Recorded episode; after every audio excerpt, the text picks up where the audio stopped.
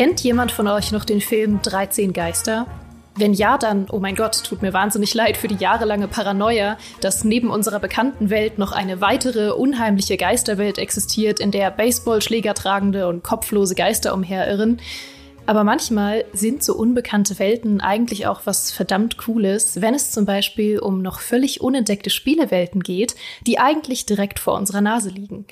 Hier im Westen sind das vor allem oft japanische Spiele, die von zu vielen Menschen komplett ignoriert werden, obwohl sie absolut fantastisch sind.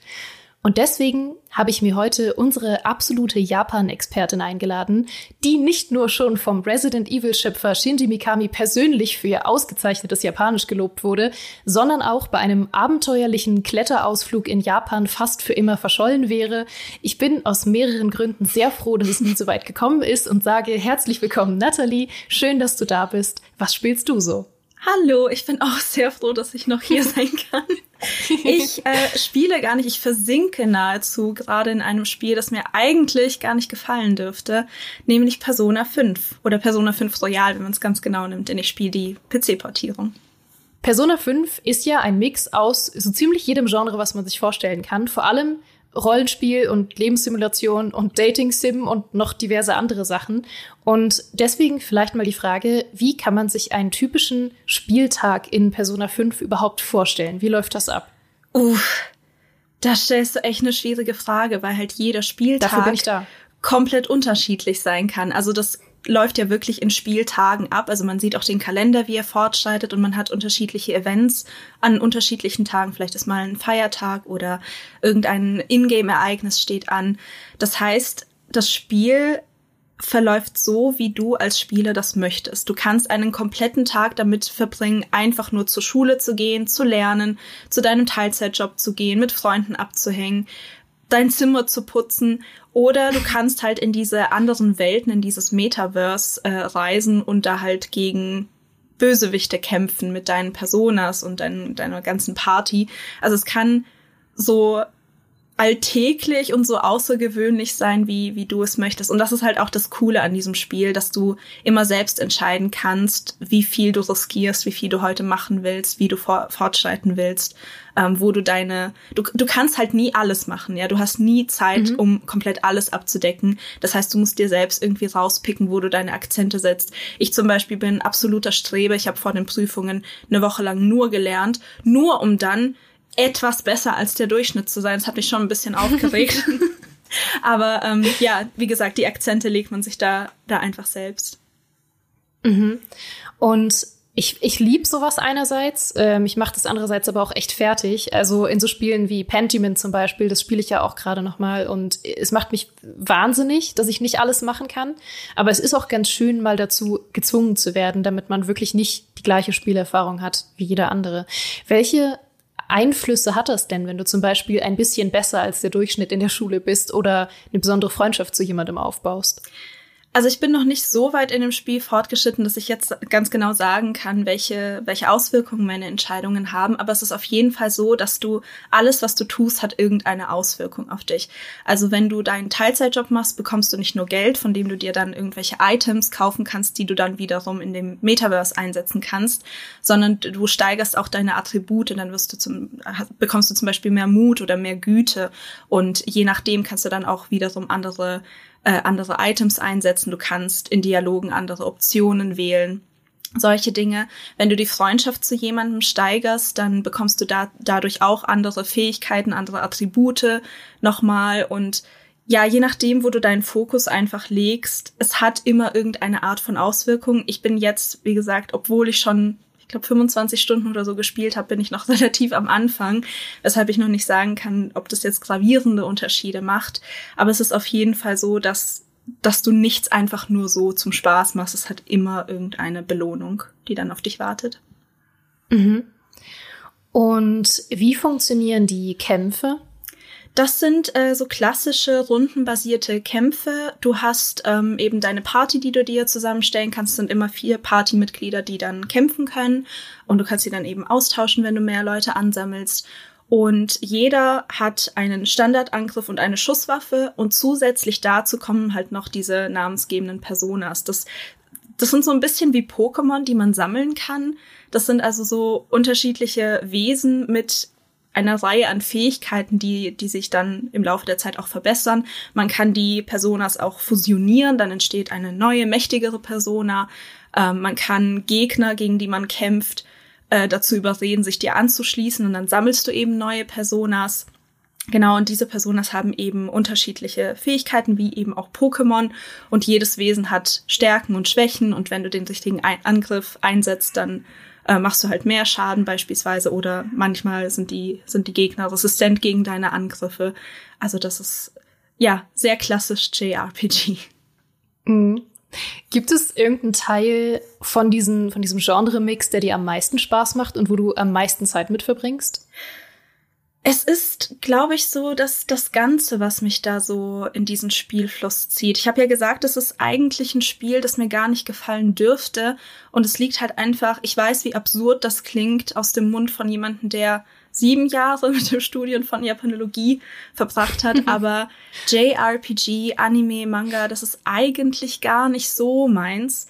Und ich glaube, ich habe mich da so ein bisschen auch selbst drauf getrimmt, weil was mich da immer so abstößt, ist, wie viel Zeit sich diese Spiele lassen mit der Erzählung. Mhm. Also wie langsam diese, dieses Pacing voranschreitet. Ja, also in, in wenn man japanische, japanisches Storytelling mit, ich pauschalisiere jetzt mit westlichem Storytelling vergleicht, dann, dann nimmt man sich ja für sehr viel banalere Dinge sehr, sehr viel mehr Zeit. So in einem Anime kann ein Kampf zwischen Held und Schurke irgendwie mehrere Folgen lang gehen, weil immer wieder innegehalten wird, weil dann irgendein äh, ausführlicher Dialog folgt, nochmal über die Gefühle geredet wird, über die Vergangenheit, den Ursprung des Helden und des Bösewichts. Also es wird sehr, sehr, sehr viel Zeit den einzelnen ähm, Handlungen eingeräumt, als wir es vielleicht äh, aus westlichen Spielen oder, oder Serien kennen, wo halt immer bam, bam, bam, Action hier, Action da, also wo die Aufmerksamkeitsspanne der Leute auch sehr viel kürzer ist. und ich glaube, irgendwann so im Studium und jetzt auch in, in meiner, in meiner Arbeitszeit habe ich mich halt darauf getrimmt, dass ich genau das abends brauche, so schnelle Unterhaltung, wenn ich nur irgendwie ein, zwei Stunden reinspielen kann, dass immer was passieren muss. Und ich habe es verlernt, mir auch mal Zeit mit etwas zu lassen. Und ähm, ich glaube, das ist es gerade, was mir aber tatsächlich sehr viel Spaß macht. So dieses, dann spiele ich halt mal eine Stunde, wo ich nur eine Woche lang Schulsachen mache oder halt in der hm. Bibliothek rumsitze und ein Buch lese, damit ich ein Gentleman werde oder so. Hm. Ähm, das ist, ja. das ist gerade, also ich, ich bin gerade in so einer Phase, wo ich sehr viele neue Genre ausprobiere. Letztes Jahr bin ich zum Beispiel in Multiplayer-Shooter eingestiegen. Ein Genre, von dem ich niemals gedacht hätte, dass ich das täglich spielen werde irgendwann. Mhm. Ähm, aber ich glaube, genau das ist es gerade, was ich brauche, um so ein bisschen aus dieser, ich will nicht sagen, dass ich gerade wieder in eine Spielemüdigkeit stecke, das nicht, aber trotzdem, um das alles nochmal so ein bisschen aufzupeppen, da ein bisschen Abwechslung reinzubringen und ähm, ja, zu sehen, dass ich das gerade äh, genießen kann, wovon ich dachte, was mich eigentlich abstößt, ist gerade sehr, sehr schön. Und ich genieße einfach diesen, diesen sehr coolen Spielfluss, das das Spiel hat, weil es reißt dich da hinein. Diese Dinge, obwohl sie den Alltag widerspiegeln, ähm, wirken halt nicht so banal. Es hat halt einen sehr, sehr interessanten Spielfluss, wie dich das durch diese Story lotst und es kommt halt immer irgendwas Interessantes Neues. Es ist nicht, es wird nicht langweilig. Und ähm, ja, es ist ein sehr langes Spiel, es lässt sich sehr viel Zeit, aber mir kommt es halt nicht vor, als würde ich da jetzt irgendwie die ganze Zeit auf die Uhr schauen, so, boah, jetzt noch 100 Stunden, puh, jetzt habe ich, mhm. jetzt ist aber langsam mal die Luft raus, sondern ganz im Gegenteil, es ist halt, ich bin immer gespannt, was kommt denn als nächstes und ich bin dann auch dankbar, wenn ich mal so ein paar Tage habe, wo ich, wo ich einfach mal im Blumenladen arbeiten kann. Oh, das verstehe ich ich weiß nicht, die Story kann man vermutlich nur schwer zusammenfassen, aber um mal so ein Gefühl vielleicht auch für den, für den Vibe von den Charakteren zu kriegen, wer ist denn dein Lieblingscharakter aktuell und was kannst du spoilerfrei über diesen Charakter erzählen? Uh, ich glaube, ich habe noch nicht so wirklich einen Lieblingscharakter. Ähm, weil ich für mich tatsächlich, da können andere Spiele wahrscheinlich äh, anderer Meinung sein, aber für mich sind die Charaktere bisher recht plakativ, was man so aus einem mhm. Anime tatsächlich erwarten würde. Was mich sehr viel mehr beeindruckt, ist die Story, die halt dahinter steckt. Es geht ja um diese, um diese Gruppe der Phantomdiebe. Das sind eben Charaktere, die die Fähigkeit haben, in diese Parallelwelt, dieses Metaverse äh, zu reisen und dort eben gegen korrupte oder böse Menschen eben zu kämpfen. Ähm, und was das eben in der Realität bewirkt, ist, dass, dass sie einen Sinneswandel dann plötzlich irgendwann haben. Also was ich spoilerfrei erzählen kann, ist beispielsweise der erste Bossgegner, weil das kommt relativ am Anfang vom Spiel, ähm, ist der Sportlehrer der Schule, an die wir gehen. Und ja, dieser Sportlehrer ähm, behandelt seine, sein Volleyballteam wie Sklaven und ähm, ja, stellt auch nicht so schöne Dinge mit den Schülerinnen an. Und in seiner Welt sieht er sich eben als König eines Schlosses. Und wenn man also in die Parallelwelt reist, dann verwandelt sich diese Schule in ein Schloss und der Sportlehrer stolziert da eben als König ähm, umher. Und mich hat es sehr mitgenommen, wie ernst die Thematik dieser Story ist. Also ich habe nicht erwartet, ich dachte, es ist so eine ganz entspannte irgendwie Schulsimulation. Ich wusste nichts über die Serie, muss ich dazu sagen. Ich habe mich mhm. mit den vorherigen Teilen nicht auseinandergesetzt. Ich habe mich kaum mit diesem Spiel auseinandergesetzt. Ich bin da einfach rein, weil es auch im, äh, im Game Pass ist. Ich hatte also nichts zu verlieren. Und ich habe einfach gedacht, es ist vielleicht einfach so eine kleine Fantasy-Geschichte oder so. Aber es beschäftigt sich sehr, sehr viel, wie gesagt, jetzt in dem Fall mit Missbrauch und, und äh, sexuellem Missbrauch auch. Ähm, das sind halt einfach Themen, die sehr wichtig sind und wo es mich echt überrascht hat, wie, wie deep das eigentlich ist. Und das geht halt die ganze Zeit so weiter. Ähm, also für mich ist wirklich eher so die Story der, der Main Character von diesem Spiel, ähm, weil die Charaktere mich bisher noch nicht so von den Socken gehauen haben. Aber es kommen ja noch welche dazu. Vielleicht, vielleicht finde ich ja noch meinen Liebling. Ja, du hast es ja jetzt schon erwähnt, dass du die Vorgänger überhaupt nicht gespielt hast. Merkt man das, wenn man Persona 5 einsteigt? Weil ja viele sagen, dass Persona 5 der beste Teil ist und wahrscheinlich wollen dann viele einfach direkt mit 5 einsteigen. Also man merkt es gar nicht, man braucht keine Vorkenntnisse, weil dir alles erklärt wird. Also der Charakter ist ja neu, so wie ich das verstanden habe. Also ein, jemand, den man bisher nicht kannte. Ähm, und man wird wirklich sehr, sehr gut in diese Story eingeführt. Ähm, es funktioniert auch so ein bisschen über, über Rückblenden. Also man hat am Anfang irgendwie so eine Szene aus der, aus der Zukunft schon, wo ich am ein bisschen am Anfang so war, hm, okay, was passiert hier gerade? Ich verstehe es nicht so wirklich, aber dann merkt man relativ schnell, dass man so Zeitsprünge hin und her macht und sich die Story dann nach und nach erschließt. Also man kommt sehr, sehr, sehr gut ohne Vorkenntnisse rein. Mhm. Das heißt, wem kannst du Persona 5 empfehlen? Also würdest du sagen, Leute, die so wie du so ein bisschen an der Schwelle zur Spielemüdigkeit manchmal sind oder zu sehr sich darauf fokussieren, schnell Fortschritt zu machen, für die wäre Persona 5 ein gutes Heilmittel? Ich kann mir das sehr gut vorstellen, ja. Ähm, aber auch Leuten, die generell Rollenspiele und coole Geschichten mögen, denen kann ich das auf jeden Fall nahelegen, selbst wenn ihr nichts mit JRPGs anfangen könnt.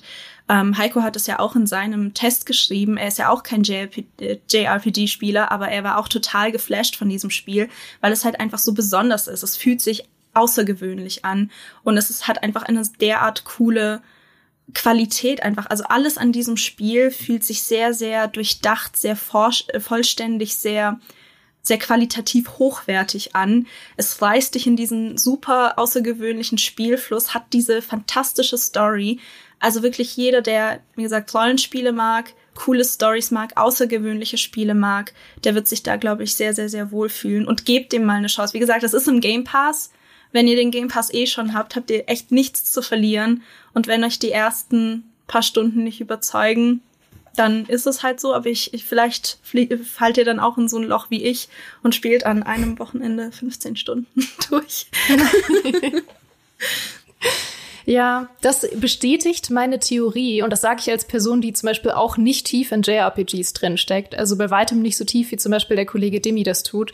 Aber das bestätigt meine Theorie, dass wir zu viele japanische Spiele liegen lassen als westliche Kultur und das ist absolut furchtbar, weil da stecken so tolle Spiele und Welten drin. Und ja, das habe ich nur gesagt, um euch allen wieder zu sagen, ihr müsst Yakuza spielen. Und so schließt sich der Kreis. Nur, nur dafür habe ich diesen Podcast gemacht, damit ich das am Ende nochmal sagen kann. Nathalie, vielen Dank für diese wunderbare Empfehlung und äh, danke, dass du hier warst. Vielen Dank, dass ich hier sein durfte. Und danke, dass du bei deinem Kletterausflug in Japan nicht umgekommen bist. Das ist auch was, worüber ich mich jeden Tag freue. Ich auch. Und ich, und ich freue mich, dass ihr alle zugehört habt und ich hoffe, ihr hattet wie immer ein famoses Frühstück, einen sicheren Weg zur Arbeit oder habt eure Warhammer-Figürchen fertig angemalt, während ihr diesen Podcast gehört habt. Wir hören uns die nächsten Freitag wieder und bis dahin macht's gut. Tschüss.